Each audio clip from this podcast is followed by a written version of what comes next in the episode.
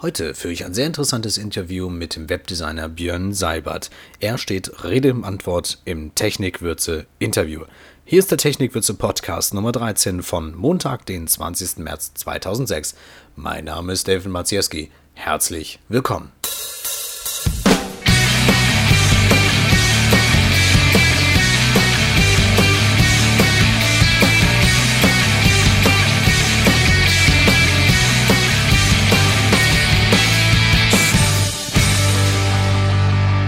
Das komplette Interview mit dem 30-jährigen Björn Seibert aus Ludwigshafen könnt ihr auch nachlesen im Weblog Maximal auf www.max.de. Ich bitte die schlechte Tonqualität zu entschuldigen. Hallo Björn, schön, dass du dir Zeit für das Interview genommen hast. Stell dich unseren Hörern doch einmal bitte kurz vor. Ja, hallo David. Vielen Dank für die Einladung zum Technikwürze Podcast. Also, mein Name ist Björn Seibert. Ähm, einige werden mich vielleicht über meinen Blog kennen auf bs-markup.de, wo ich mich eben äh, sehr ausführlich mit den Themen Webstandards, CSS und Barrierefreiheit beschäftige. Äh, derzeit bin ich dabei, die Diplomarbeit bei der ICW AG zu erstellen. Das Thema sind die ähm, Evaluierung, Konzeption und Umsetzung von äh, Web-Content-Management-Systemen mit äh, starkem Fokus auf die barrierefreie Umsetzung. Björn, du bist offensichtlich Webdesigner aus Leidenschaft. Äh, warum befasst du dich mit dem Internet in dieser Form und wie kam es ursprünglich dazu?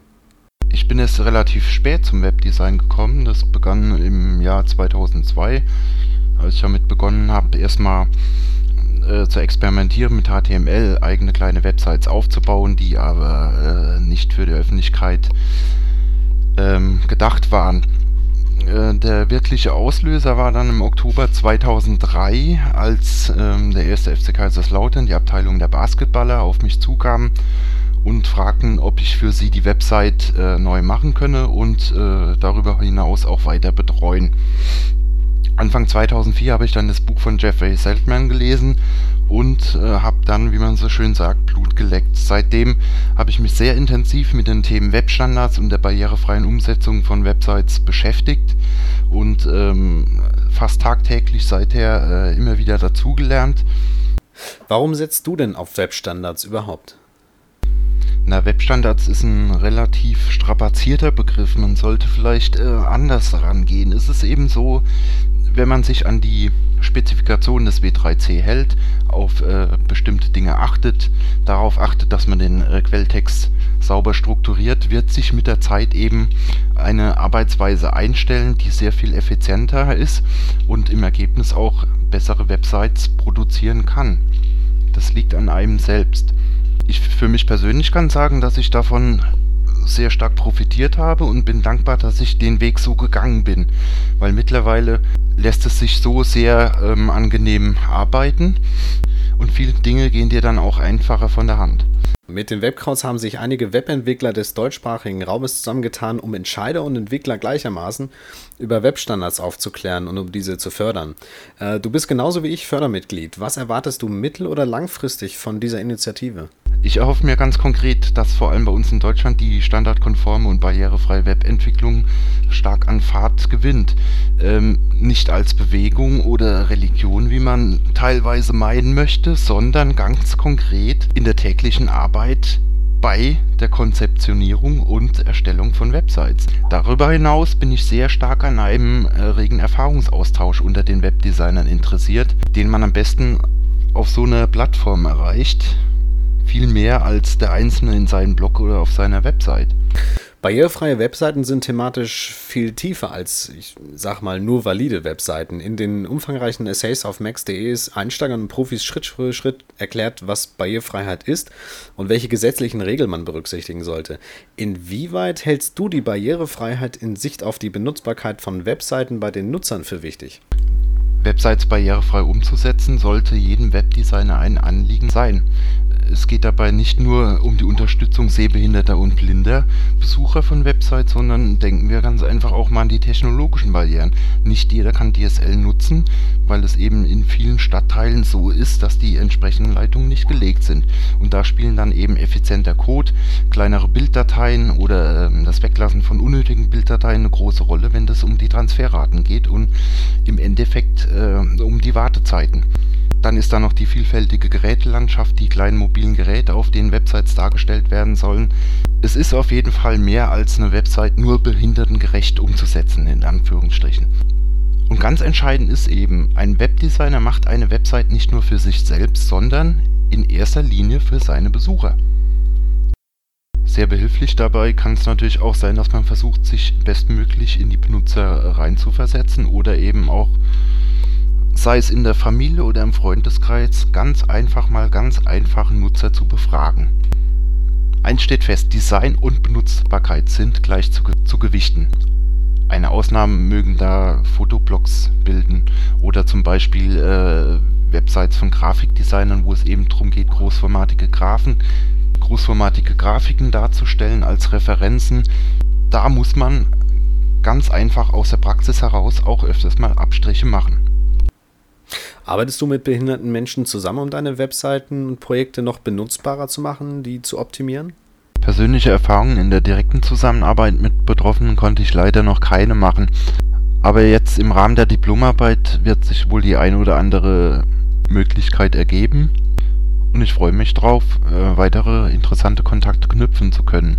In Heidelberg gibt es eine Initiative, die nennt sich Web for All, erreichbar unter www.webforall.com www.info. Äh, die möchte ich zum Beispiel mal besuchen. Bist du sehr akribisch und konsequent bei der Umsetzung von validen Webseiten? Achtest du penibelst darauf, jede Mini-Warnung eines Validators zu eliminieren? Ich bin schon relativ akribisch, aber normalerweise kann man ohne größeren Aufwand alle Fehler eliminieren. Natürlich, am Anfang ist das äh, relativ schwierig, aber mit der Zeit ähm, gewinnt man immer mehr Routine im Umgang mit dem Quellcode und wenn es dann irgendwann mal rund läuft, ist man froh, dass man die kleinen bis mittleren Hürden am Anfang genommen hat. Aber egal wie sehr man sich an äh, Richtlinien hält, so zum Beispiel auch die BITV, die gewisse Regeln für die Erstellung barrierefreier Webinhalte aufstellt. Es kann nicht schaden, auch mal den einen oder anderen Checkpunkt zu hinterfragen und auf seine praktische Relevanz hin zu überprüfen. Programmierst du auch in PHP und setzt Datenbanken auf? PHP beherrsche ich für den Hausgebrauch. Also ich kann keine eigenen äh, umfangreichen Webanwendungen selbst programmieren. Aber es reicht dazu, um, um an der einen oder anderen Stelle dynamische Inhalte unterzubringen und auch mal die Datenbanken abzufragen. Gibt es andere Programmiersprachen, denen du dich in Zukunft noch widmen möchtest? Also Stichwort zum Beispiel Ruby? Auf jeden Fall.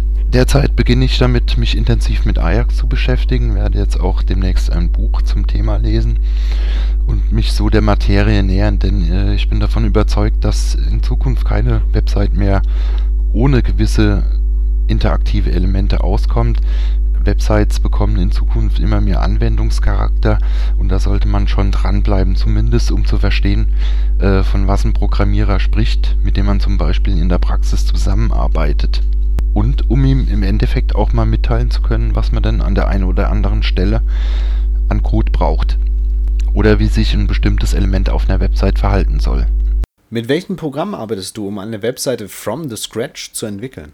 Ich selbst setze da ähm, auf Texteditoren, wobei man keine bestimmte Empfehlung abgeben kann. Also das Programm sollte einen auf jeden Fall dabei unterstützen, sauberen Quellcode zu schreiben, ähm, zum Beispiel durch Funktionen wie Syntax Highlighting, dass man die Übersicht behält, ähm, Umlaute umwandeln oder die gängigen Tags einfach automatisch zu schließen.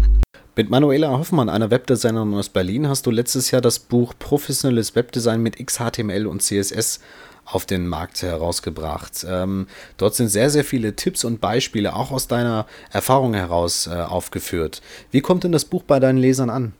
Wir waren und sind immer noch sehr überrascht, wie das Buch eingeschlagen hat. Also wir waren zum Beispiel wochenlang die Nummer 1 im Bereich Webdesign bei Amazon, äh, sind weiterhin Bestseller des Verlags ähm, es gab sehr viel Trubel und äh, damit einhergehen natürlich auch äh, sehr viele persönliche Anfragen per Mail, die entweder über die Website zum Buch kommen oder eben direkt an uns gewendet sind.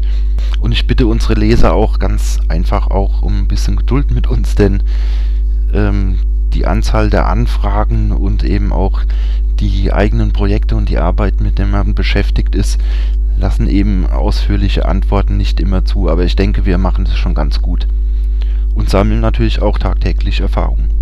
Wir sind auf jeden Fall motiviert, ähm, auf diesem Weg weiterzumachen und so wird es auch ähm, 2007 an die konkrete Planung für die zweite Auflage gehen, wo es dann darum geht, einfach auf Anregungen von bestimmten Lesern hin Anpassungen vorzunehmen, äh, gewisse Teile vielleicht zu kürzen, hier und da eine Erweiterung zu schreiben und auch den technologischen Wandel auch zu berücksichtigen, damit zukünftige Leser auch immer ein möglichst aktuelles Buch in Händen halten. Neben deiner Webseite BS Markup fütterst du wissensbegierige Webentwickler auch auf dem neuen Portal WebDevBits mit Hintergrundwissen. Äh, was ist WebDevBits? Also die WebDevBits sehe ich noch nicht als Portal. Der Weg kann dahin gehen. Im Moment ist es eine Möglichkeit, dass wir drei dort Inhalte bieten können, beziehungsweise Inhalte dort Platz finden, die wir in unseren eigenen Weblogs nicht unterbringen, aber die uns auch interessieren. Und von denen wir denken, dass sie eben auch, ähm, sei es ambitionierte oder auch professionelle Webdesigner, dabei unterstützen, sich weiter über die Themen zu informieren und äh, dabei auch ein bisschen zu versuchen, das, die ganze Information zu bündeln und zu kanalisieren. Du engagierst dich in Sachen Webdesign auch stark in deinem eigenen Blog und äh, bei csshilfe.de. Soll WebDevBits die verschiedenen Schwerpunkte bündeln oder richtig eigene Wege gehen? Es ist ganz einfach so, vor allem auch im Bereich Webstandards. Wir können viel mehr, als man derzeit von uns liest und wir möchten auch die Leute ein bisschen animieren, äh, sich mehr zuzutrauen. Denn ich bin mir ganz sicher, es gibt noch sehr viele interessante Inhalte da draußen. Vielleicht hat sich der eine oder andere nur noch nicht getraut, einen Artikel draus zu machen. Schön wäre es, wenn es mehr werden. Und Roger Johanssons neue Artikelserie, wo es um die Grundlagen barrierefreie Webentwicklung geht, wo es darum geht, den Webentwicklern zu zeigen, wo man am besten beginnt, war auch ein Anlass dazu, ähm, mal eine Übersetzung anzuregen. Habe ich das in der Vergangenheit noch selbst getan, komme ich jetzt leider nicht mehr dazu und deswegen ein kleiner Aufruf. Und mit Nadja Müller hat sich ja eine Leserin gefunden, die gerade dabei ist, diese Serie zu übersetzen. Und wie ich finde, macht sie das auch sehr gut. Wie bringst du denn die verschiedenen Medienkanäle alle zeitlich unter? Na, die Zeit ist derzeit wirklich äh, sehr knapp bemessen. Äh, momentan lege ich bei meinen privaten Projekten den Schwerpunkt mehr auf die WebDevBits, um das Projekt auch in Fahrt zu bringen. Ähm, auf meiner Website geht es natürlich äh, wie gehabt weiter, auch wenn die Schlagzahl etwas gesunken ist, wie man vielleicht den Archiven entnehmen kann. Aber es wird immer wieder äh, auch ausführliche Artikelserien zu den Themen geben. Meine erste Priorität in den nächsten sechs Monaten wird ganz klar die Diplomarbeit sein, aber auch die Weiterentwicklung der WebDevBits, der Erfahrungsaustausch mit anderen Webdesignern und äh, auch im Sommer irgendwann ein Redesign meiner eigenen Website, wo sich doch äh, über die Zeit sehr viele Inhalte angesammelt haben und da geht es eben darum, diese etwas besser äh, zu strukturieren und auch mal die Archive anzugehen. Technikwürze ist ein neuer Medienkanal, der die Vorteile von Webstandards auch auditiv transportiert und persönlich auf die Menschen zugeht. Was erwartest du und erhoffst du dir speziell von diesem Podcast? Ich bin seit Anfang an ein begeisterter Hörer von der Technikwürze und ich muss sagen, das ist eine gute Mischung äh, von Themen kurzweilig rübergebracht und vor allem wird das Warum betont. Also es geht nicht zu sehr um die technischen Details, als vielmehr darum, Mittel und Wege aufzuzeigen, wie man im Ergebnis zu qualitativ hochwertigen Websites gelangen kann und das auch noch äh, sehr kurzweilig unterhalten. Was möchtest du denn unseren Hörern noch mit auf den Weg geben? Alle, die sich für Webstandards barrierefreie Websites einsetzen, sollten weiter mit Ehrgeiz ihre Ziele verfolgen und auch nicht aufgeben. Kompromisse wird man immer machen müssen, aber trotzdem der Aufwand lohnt sich. Vor allem darf man aber auch den Spaß an der Sache nicht vergessen. Speziell bei uns äh, kann man vielleicht auch ein bisschen selbstbewusster auftreten, denn ich bin mir ganz sicher, dass auch äh, unsere Webdesigner in .de selbst in der Lage sind, äh, Maßstäbe zu setzen. Da müssen wir nicht immer nur äh, international hinterherhecheln und äh, nachbeten. Wir können auch eigene Inhalte produzieren. Björn, ich danke dir für dieses sehr interessante Interview. Danke für die Einladung, an deinem Podcast teilnehmen zu können und so auch intensiver das für mich neue Medium Podcast kennenzulernen. Und äh, ich wünsche dem Podcast auf jeden Fall für die Zukunft alles Gute und freue mich schon auf die nächsten Ausgaben. Das war das Interview mit Björn Seibert. Das komplette Interview könnt ihr auch nachlesen Weblog maximal auf www.max.de, macx.de. Wenn ihr Fragen oder Antworten habt, schreibt es uns bitte auf echo.technikwürze.de in der E-Mail oder im Weblog. Das war der Technikwürze Podcast Nummer 13 von Montag, den 20. März 2006. Nächste Woche Montag gibt es wieder einen neuen Technikwürze Podcast. Ich sage Dankeschön fürs Zuhören. Bis dahin. Der Podcast Club vereint